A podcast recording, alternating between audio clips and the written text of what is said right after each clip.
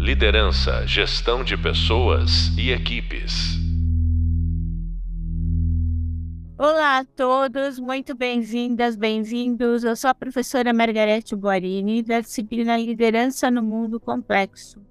Este podcast integra a nossa terceira videoaula com foco em você, líder, e traz reflexões sobre um tema particularmente especial, o do gerenciamento de riscos e crises. Nossas convidadas hoje são duas profissionais muito experientes e especialistas na condução de gerenciamento de situações especiais, aquelas que se caracterizam como riscos, crises e que, que demandam atenção e mobilização de time.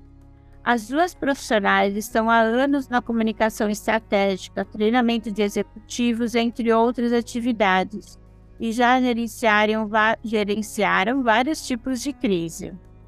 As nossas convidadas são Andréa Pontes, diretora de atendimento dentro do grupo IPG Interpublic, que conta com as marcas Weber Shandwick, Golem, Current DNA, Brooklyn Brothers, W. McCann, entre outras.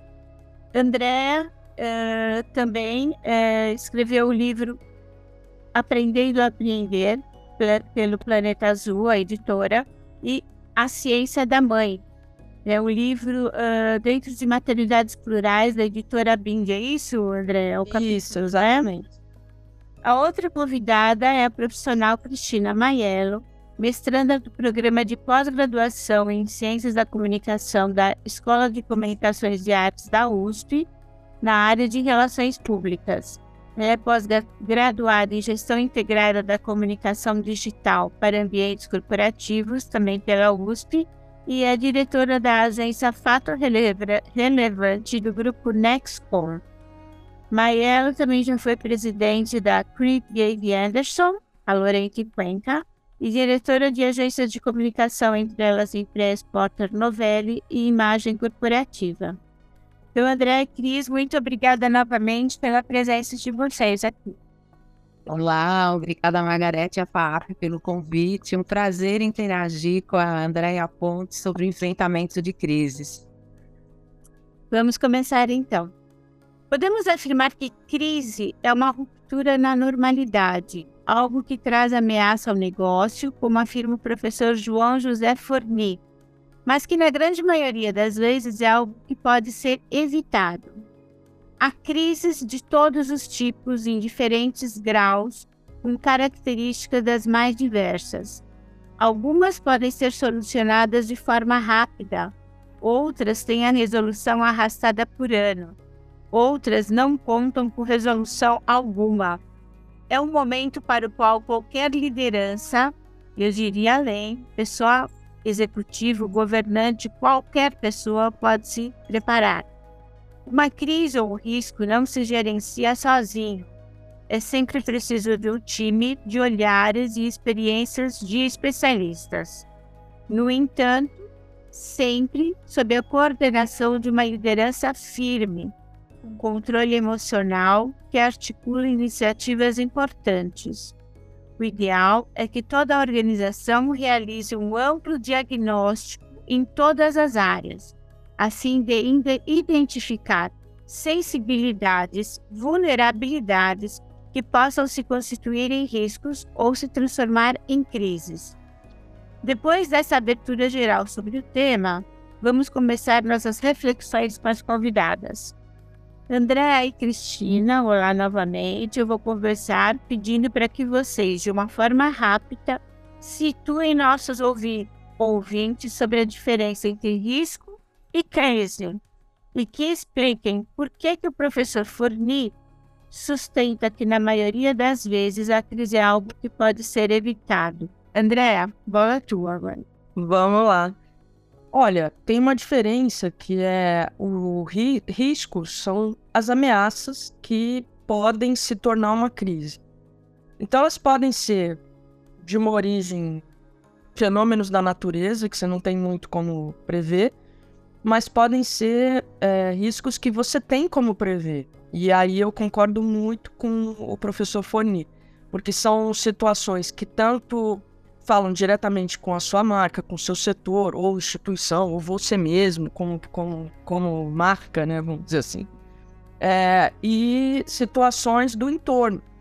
Então, isso exige um olhar, um, um carinho de, de monitoramento, de inclusive para você ter um diagnóstico sempre vivo, é, para que você consiga se antecipar e, e, e analisar como eu se eu estou falando de marca, instituição, que seja, como eu me posiciono neste cenário, né? Então é, é, é até é, até faço uma alusão. Os veículos de comunicação fazem isso. Eles resumem o dia em cinco minutos.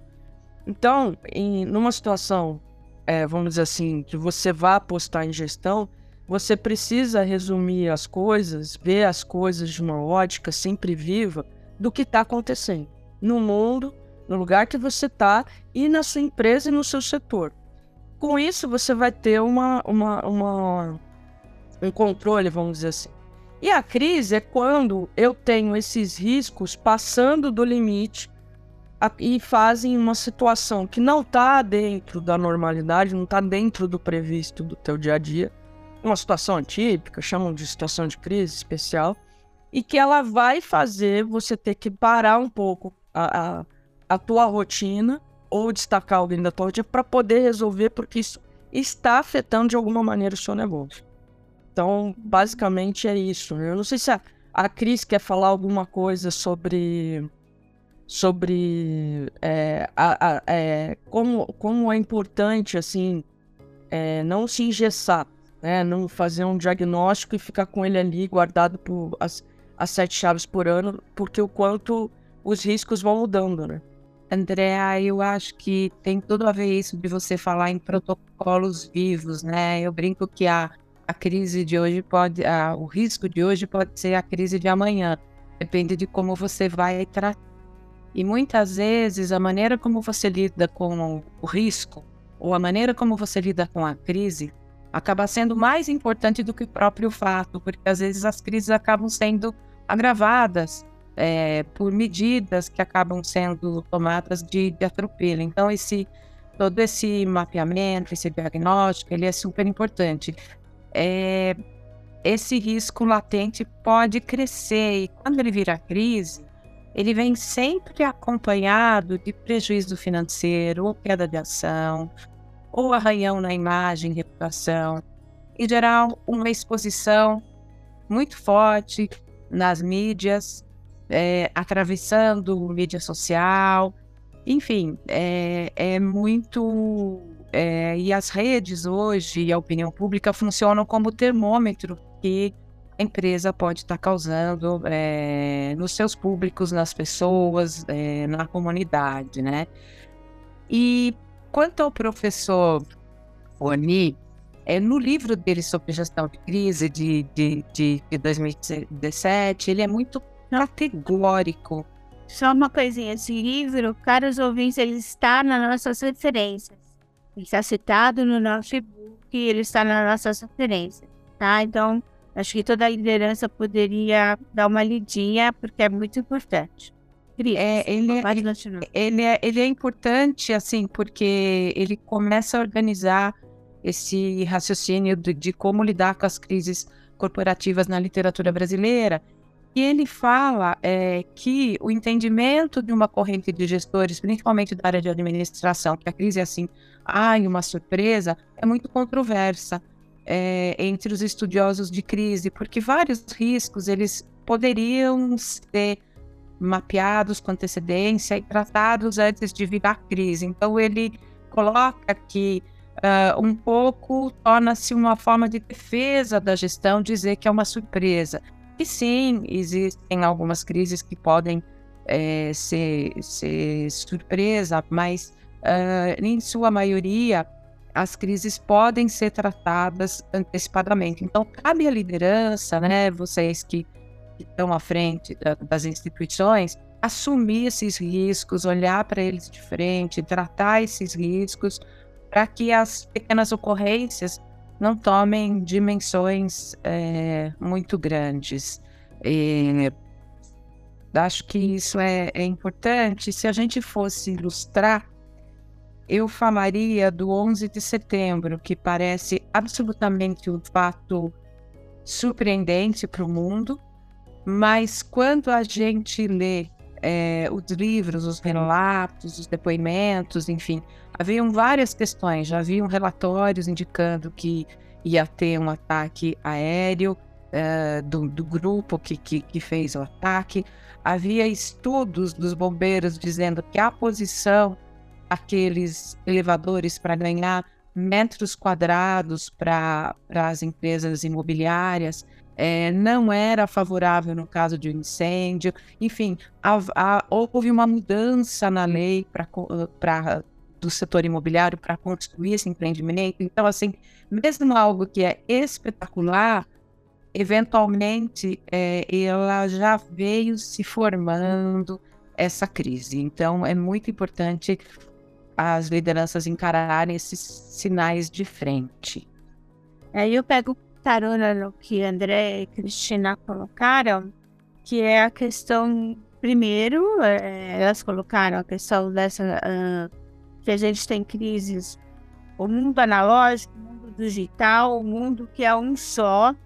Então a gente falou muito, né? Fala muito na nossa disciplina sobre essa questão do imediatismo, da capilaridade, dessa abrangência que esse mundo hoje, à base de vida em rede, tecnologias disruptivas, que eles colocam como desafio. A crise, ela se vale disso. Então, daí ter o diagnóstico de olhar frente, não ter medo, né? Não escamotear um diagnóstico em todas as áreas. Então, quando a gente vai fazer um, programa diagnosticado em todas as áreas, NH tem as suas vulnerabilidades, a parte de vendas tem vulnerabilidades, operações tem vulnerabilidades, toda área tem as suas qualidades e as suas vulnerabilidades, que devem ser conversadas para se evitar que o risco vire uma crise. Isso né, é importante. E aí a questão que eu coloco para vocês é, é, o seguinte: um líder ele tem que saber as vulnerabilidades, tem que administrar ao longo do processo, tem que trabalhar em, em acordo com outras com as outras áreas, né? É, por que, que é tão desafiador esse processo de condução de risco, de crise? Por que é tão desafiador? Olha, eu entendo que tem uma questão aí de cultura cultura nas empresas. A, gente precisa é, pensar em permear essa cultura, porque a gente pensa na crise é, só quando ela acontece. Então, tem uma palavra-chave aí que se chama prevenção. E aí eu trago dois pontos que eu penso que vão ser assim bem bacanas para as pessoas começarem a analisar onde atuam ou outras questões de uma outra forma. Primeira coisa, é, a crise, a gestão de crise, a prevenção da crise, ela precisa estar na cultura da empresa. Porque se a liderança não compra, é, dificilmente os colaboradores vão comprar. Então precisa ser uma coisa que tenha uma cultura permanente, independentemente da vida dessas lideranças, do tempo de vida. Isso precisa estar na cultura, né? Se eu estou falando de uma empresa. Então, é, tem dois aspectos muito simples que, que ajudam né, esse líder a se situar e a pensar né, é, desta maneira. Primeiro, a própria promessa de marca. Então, sei lá, é, se você está numa companhia aérea, ela promete que ela vai é, levar uma vai levar pessoas de um lugar para o outro com segurança. Se ela fosse um órgão humano, ela seria o coração. Então, o que, que pode atingir esse coração? isso não ser feito. Então, isso é a primeira coisa. Puxa, o que, que eu tenho que pensar se isso acontecer? A segunda coisa é justamente, e é irônico que eu vou dizer, você pensar nas suas fortalezas. Porque se você pensa, por exemplo, ah, eu estou numa companhia que tem 20 mil pessoas. Eu tenho uma força muito legal, eu tenho uma mensagem positiva que eu estou empregando essas pessoas, que eu estou capacitando essas pessoas, que eu estou contribuindo com o desenvolvimento do país. Porém, você tem que pensar o que pode acontecer com cada uma dessas pessoas que de alguma forma pode afetar essa minha verdade. Então, quando você começa a colocar isso no seu dia a dia, é, na sua gestão, na sua profissão, isso passa a ser natural. E aí você começa a, a, trabalhar muito mais de uma forma preventiva do que uma ah, se ela chegar, eu vou ver o que, que eu vou fazer. Né? Não sei se a Cris concorda é, é, é, com isso, né? Se ela quer complementar em algum ponto. André, acho que é perfeito. Eu acho que essa tipificação da, da crise, ela ajuda a organizar a estrutura é, de acordo com os temas. A hora que acontece uma crise, acho que a decisão é de forma colegiada. Cada área e cada especialista tem que dar sua contribuição desde o momento do diagnóstico. E eu acho legal é, distinguir é, dentro da formação dessa cultura que é basilar que você falou, tem o mapeamento, o diagnóstico, tem o plano para você fazer a prevenção e tratar os riscos e tem o plano de resposta à crise. E para isso você tem que ter um comitê que acompanhe o plano de prevenção e que haja no momento da crise. E eu vejo isso como um organismo só e é, é você criar essa cultura é, na instituição. E então eu acho que preparar os porta-vozes, fazer simulados workshops, você ter um manual de crise, seja online, sejam protocolos vivos que conforme o risco muda, você já tem um comunicado pré-pronto em que na hora você pode adaptar, prever que tipo de pergunta que vai ser feito, enfim, é ter todo um, uma estrutura que permita você ter agilidade no momento da crise, que eu acho que é, é muito em sintonia com esse momento atual de, de da sociedade é, digital, né? E aí, André, eu também é, fico é, perguntando, né? Esse o papel mesmo da, da organização, da, do, do, líder na, nesse contexto, né, na, na organização e, e, e aí o papel desses uh, do, de embaixadores internos, de como eles podem ajudar a legitimar a empresa num momento de crise. Eu não sei se você queria comentar um pouquinho sobre isso. É, como que esses embaixadores podem ajudar na formação dessa cultura, como trabalhar esses embaixadores.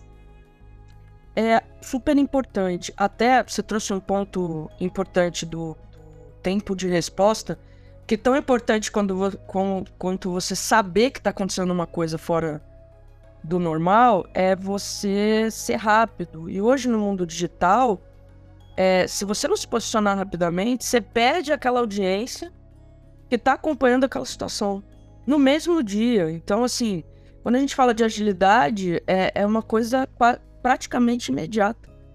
É, tanto que a gente que trabalha na comunicação, a gente sabe, né, que prazo, prazo de resposta, ele não existe mais. Né? Prazo para você responder não existe mais, porque é tudo muito imediato. Né? No, no, a gente brinca, não tem mais esse prazo que a gente chama de deadline.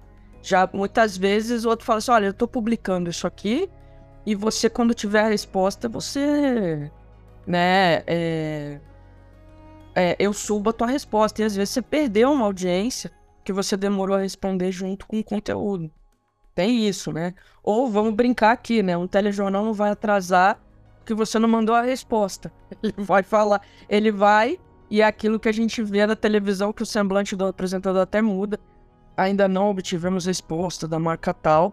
E que ali é quase que uma coisa de de um decreto de que você é culpado, porque você não está respondendo. Né? Então é por aí.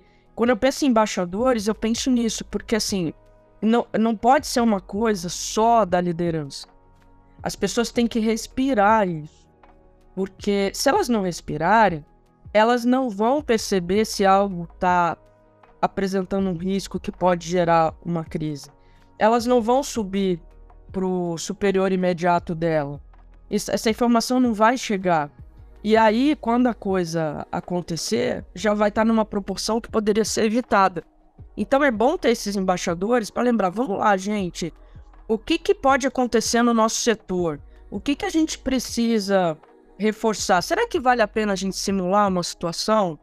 Então isso tem que ter um apoio da liderança, claro, mas dar esse empoderamento para esses embaixadores em áreas importantes, porque aí você cria uma cultura, e eu já vi isso acontecer em empresas, e quando você cria a cultura, as pessoas ficam tão é, prontas, vamos dizer assim, que a informação chega mais rápido, a informação chega apurada, ela já sabe o que você vai perguntar que faltou ela apurar. Então isso dá agilidade para agir numa situação. É fundamental. Isso é muito importante, porque você tem que permear, né? E aí você vai criando todo a organização toda ficar atenta a vulnerabilidades e a situações que possam crescer de forma negativa ou até, claro, né? Você pode neutralizar uma crise, fazer com que ela nunca exista, né? Então, se você administrar bem os riscos, é, é, contar com essa visão, essa sensibilidade dos, dos colaboradores, você neutraliza situações que possam ser negativas. Só trabalha muito bem a reputação da sua empresa, da sua área e mais que nunca a reputação do próprio colaborador, da própria liderança, porque todos nós somos hoje pessoas únicas, né? Não tem mais distinção física, jurídica, nós somos, né? Temos a nossa marca também, né? O que eu queria ver com vocês é que se vocês lembram de algum caso de crise notório que a gente possa trazer para cá, para os nossos ouvintes, e, e a partir daí a gente conversar sobre os elementos dessa situação, né?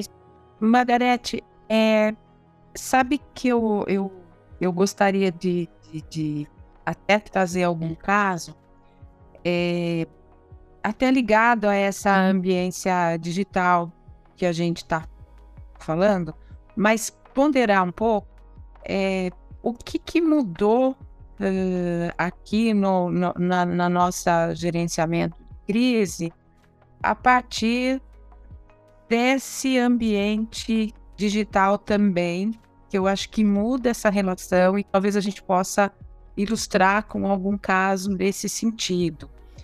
Então, é, veja, as pessoas passam a ser publicadores.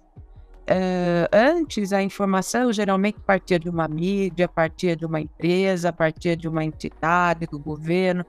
E com essa, essa uh, avanço da digitalização, em especial nos grandes centros, porque a gente sabe que tem muitos uh, periferia que ainda não têm acesso, a, não tem a inclusão digital, não tem acesso, mas nos grandes centros, é, há uma distribuição de conteúdo descentralizada. E isso mudou tudo. Mudou a forma de fazer negócio, a forma de viver, mudou é, tudo isso. Né? As crises sempre existiram, mas há uma quebra aí de alguns paradigmas e, e os usuários passaram a utilizar a internet para expressar suas percepções sobre a empresa, suas atitudes, ações.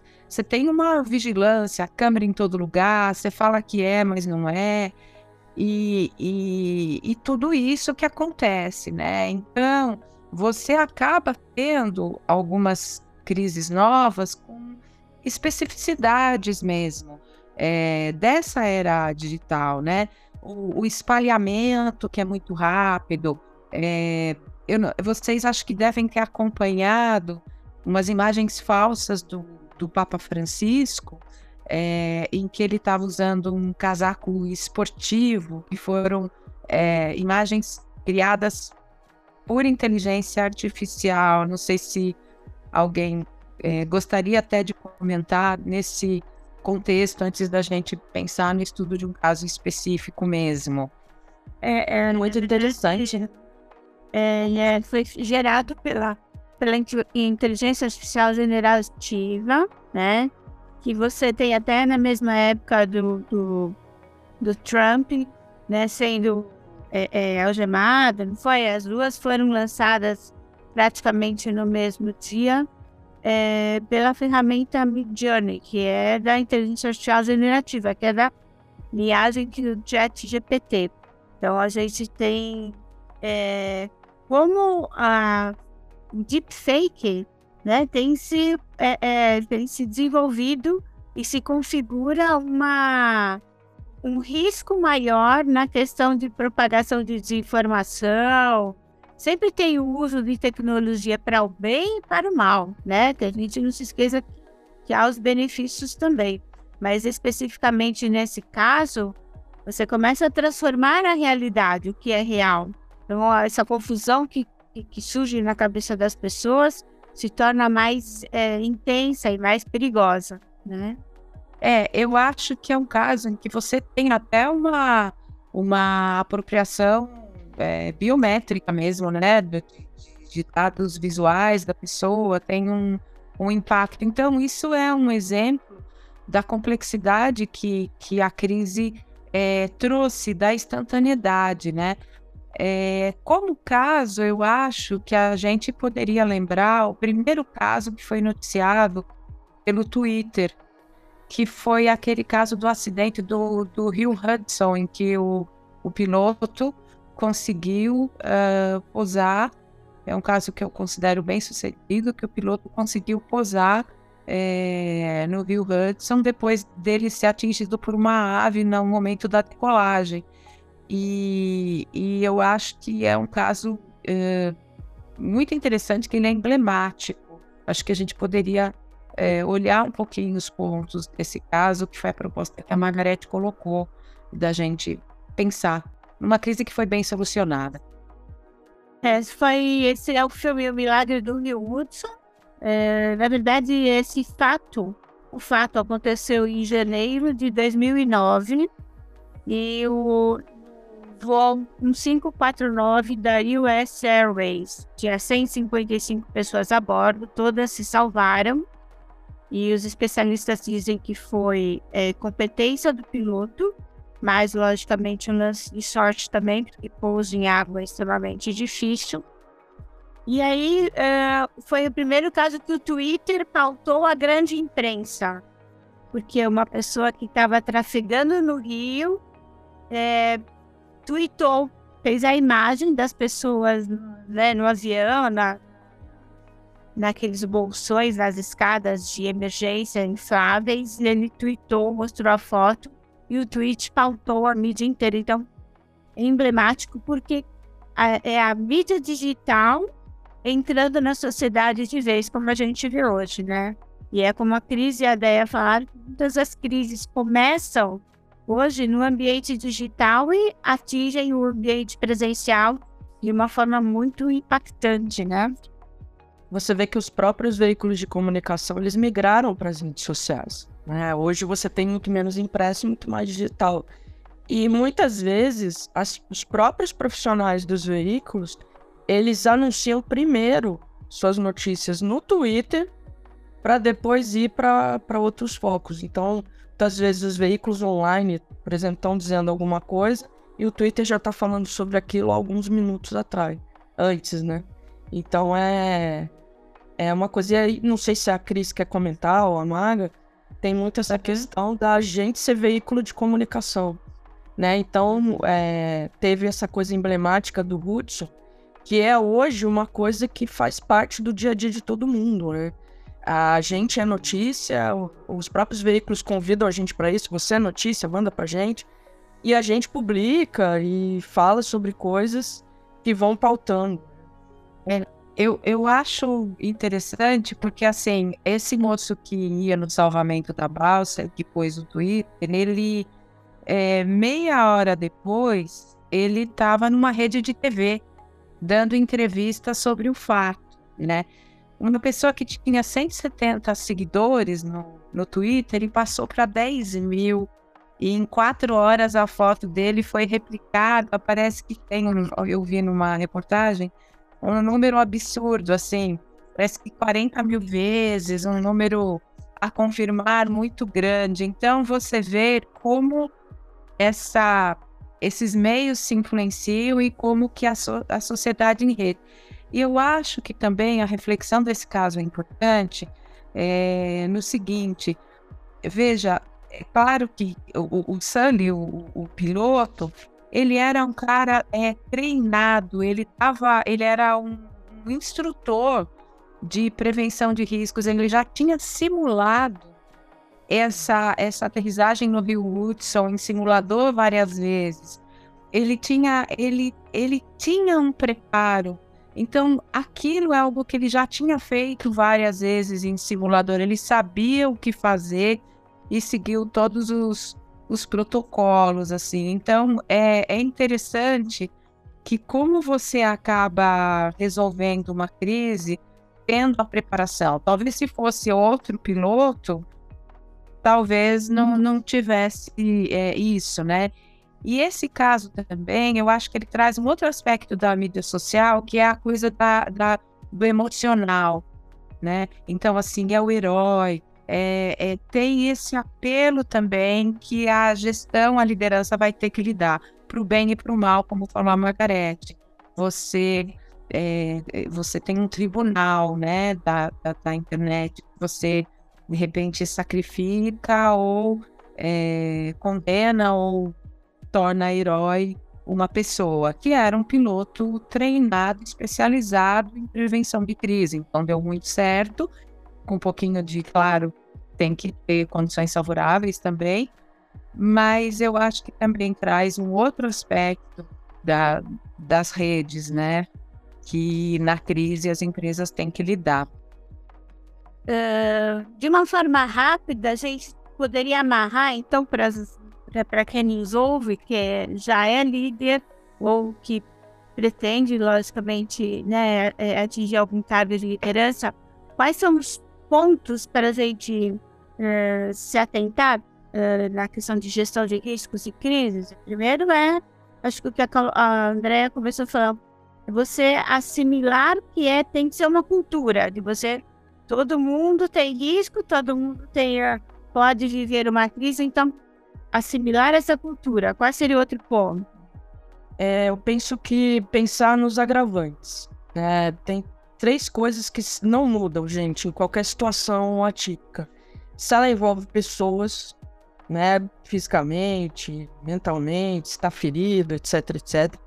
Se, você, se essa crise está fazendo você ter que interromper uma operação, se você vai fechar algum lugar por causa daquilo. Então a gente chama que é o, os danos ao patrimônio e se aquilo está repercutindo. Isso pode ser isolado ou podem ter as três coisas juntas. Então sempre pensa nesse, nessa ótica. É, tem vítima? Não, não tem vítima. Tem repercussão? Não, não tem repercussão. Eu estou tendo que parar minha operação? Não. Então eu tenho um tipo de crise. Se eu tenho um desses agravantes ou os três, você já sabe que você está numa situação um pouco mais complicada. E aí você sempre ter alguns pontos de, é, de, de, de, de indicador que veja se você está indo bem. O teu tempo para saber da situação, ele está demorado ou ele está rápido? É, você está sabendo dos riscos rapidamente? É, porque nem tudo vai para as mídias sociais ou para a imprensa, o que seja. Mas todo dia você tem alguma coisa que pode sair do lugar. Você está sabendo rapidamente? Você está tendo as ferramentas para agir rapidamente? Você está envolvendo as pessoas certas? Ou você envolve um monte de gente, um monte de gente começa a falar e acaba virando um telefone sem fio, né? É, você tá... Como é que estão os impactos disso? Então, quanto mais você ter esses critérios e, e, e análises, eu penso que é um, um bom começo. Né? Eu não sei se a Cris quer falar também da, da importância de monitoramento de outras práticas.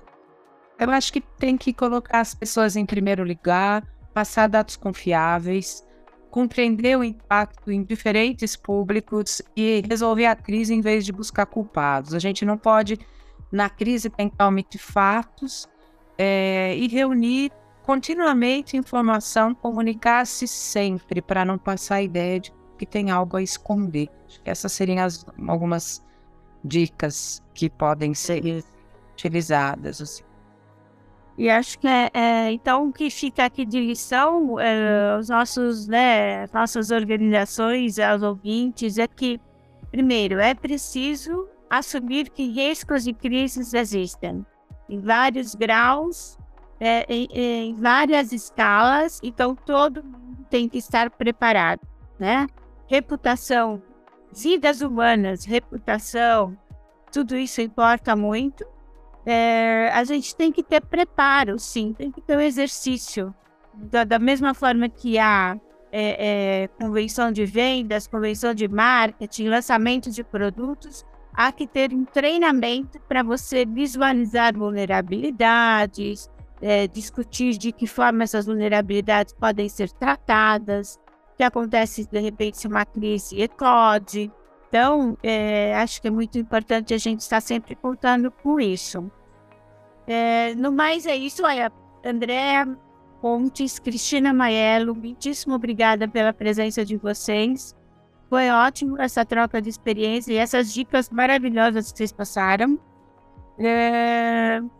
Antes eu abrir o canal para vocês se despedirem, eu só quero encerrar dizendo que esse podcast é, é foi sobre riscos e crises, é, gestão de riscos e crises, e integra a nossa videoaula 3 da disciplina Liderança no Mundo Complexo. Eu te convido a ouvir o próximo podcast, que é Disrupções Tecnológicas que Tiraram os Profissionais da Zona de Conforto. Te espero lá, não esqueça de acessar o e-book todas as referências. O professor Forni está citado lá nas nossas referências, e inclusive como sugestão de filme tem Apolo 13, que foi, ao invés de ir para a Lua, era a questão de sobrevivência, trazer a equipe de volta. E explica bem a questão de um comitê de crise também. André e Cris, por favor, se despeçam rapidinho e muito obrigada. Foi uma delícia, né? É, acho que a gente precisaria de mais podcasts. Eu deixo uma palavrinha-chave que, a gente, que faltou a gente falar, que é o pós-crise. Né? Sempre anote tudo, os aprendizados, porque isso vai te ajudar a tomar as melhores decisões daqui por diante. Obrigada, Meise Maga. Documentar as ações tomadas, bem lembrado. Margarete André, obrigada por compartilhar o conhecimento e o gerenciamento de crise baseia-se justamente nessa visão multidisciplinar, holística e interpretação de contextos. Obrigada. A Pós-Crise é o livro Diário da Crise sobre a crise da Parmalat no Brasil, escrito pelo Afonso Champi, que é ótimo, que é como a gente vê que a documentação da crise é importante para depois você ter ser acertos e erros bem documentados e aprendidos. Obrigada, gente. Até lá. Obrigada, queridas. Até. Obrigada. Obrigada. Liderança, gestão de pessoas e equipes.